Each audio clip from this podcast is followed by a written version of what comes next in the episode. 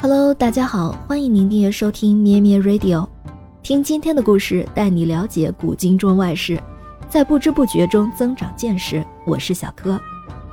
今天是九月十四日，一八六二年九月十四日，日本神奈川县发生了一起武士攻击外国人的事件，被称作生麦事件，也有人称这个事件为神奈川事件或者理查信事件。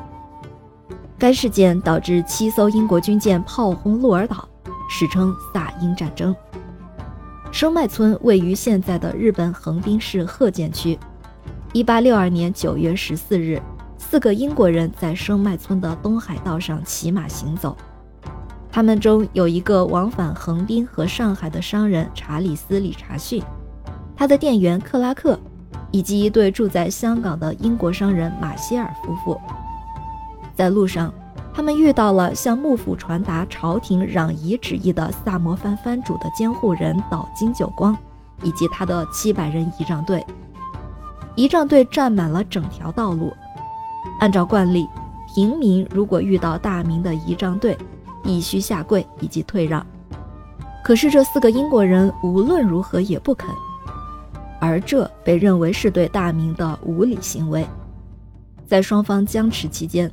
马歇尔夫人的马突然受惊，冲入了仪仗队，然后岛津卫队的奈良元喜立刻拔出了刀，砍伤了查理斯，而紧接上来的卫士则直接杀死了他，重伤了其他两个男人。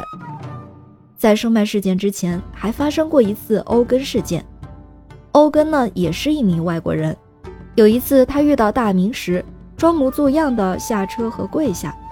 岛津氏的支持者普遍就认为欧根是外国人行为的典范，但是欧根的行为却在日本的西方人社群里引起了争议，因为他们认为所有人都应该有尊严和人人平等。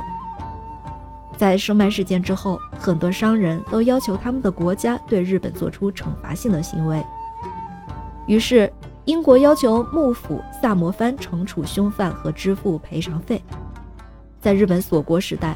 萨摩藩就是日本唯一的对外通商口岸和日本西化的重要入口，岛津氏的实力不容小觑。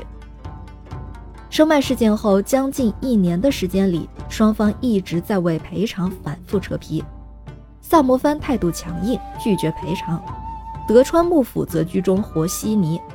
见外交手段无效，英国就向东印度舰队求援，决定武力威慑。一八六三年八月。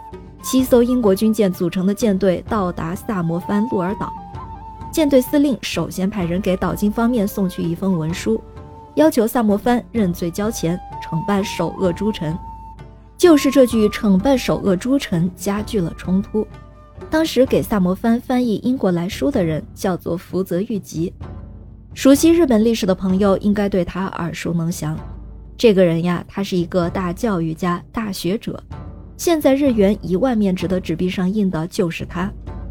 当时福泽谕吉刚从荷兰留学回来，他精通荷兰语，但是却在翻译英国文书的时候犯了低级错误。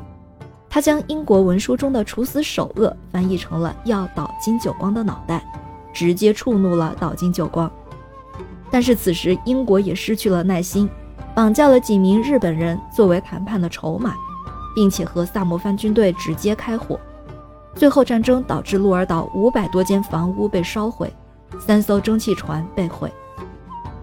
虽然英国方面的损失也很惨重，但是萨摩藩很快意识到，英国的新型火炮无论从命中率还是射程都远远优于己方。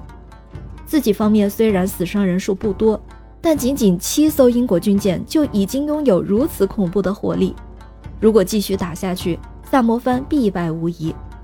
岛津久光不愧为能进能退的政治家，意识到英国人的绝对领先，他马上放低姿态，迅速接受了英国的条件，并且和英国建立了贸易关系。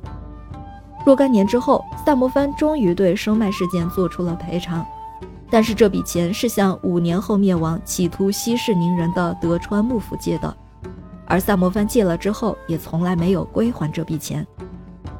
这场战争过后。英国获得了二点五万英镑的赔款，而萨摩藩也是有借无还的支出了这笔赔款。听上去是德川幕府成了冤大头，这场战争也不过是一场闹剧。也许从这场战争里，我们对英国人和日本人的民族特性也会有一些了解。